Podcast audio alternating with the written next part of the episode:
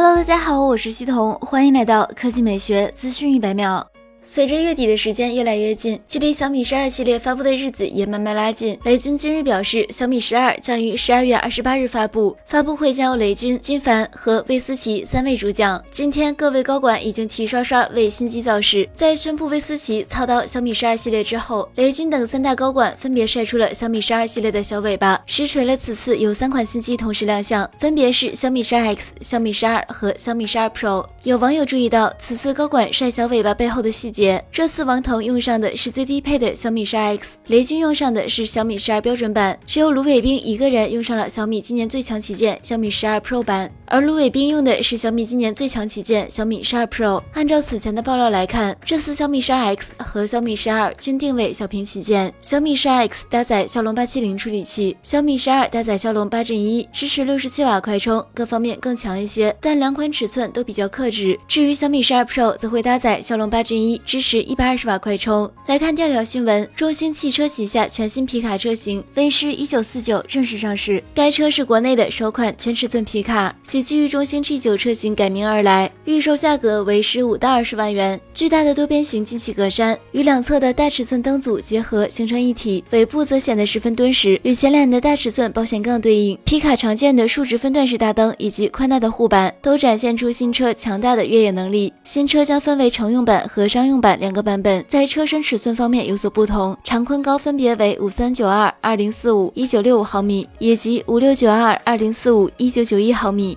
达到了全尺寸皮卡的级别，车内的空间表现将是一大亮点。动力方面，新车搭载一款由雷诺日产开发的 2.3T 柴油发动机，最大功率163马力，峰值扭矩380牛米。同时，未来也将推出汽油版车型。传动系统方面，匹配的是六速手动或八速自动变速箱。底盘方面，新车商用版车型是传统的钢板弹簧后悬架，而乘用版则会使用整体桥式非独立后悬架。好了，以上就是本期科技美学资讯百秒的全部内容，我们明天再见。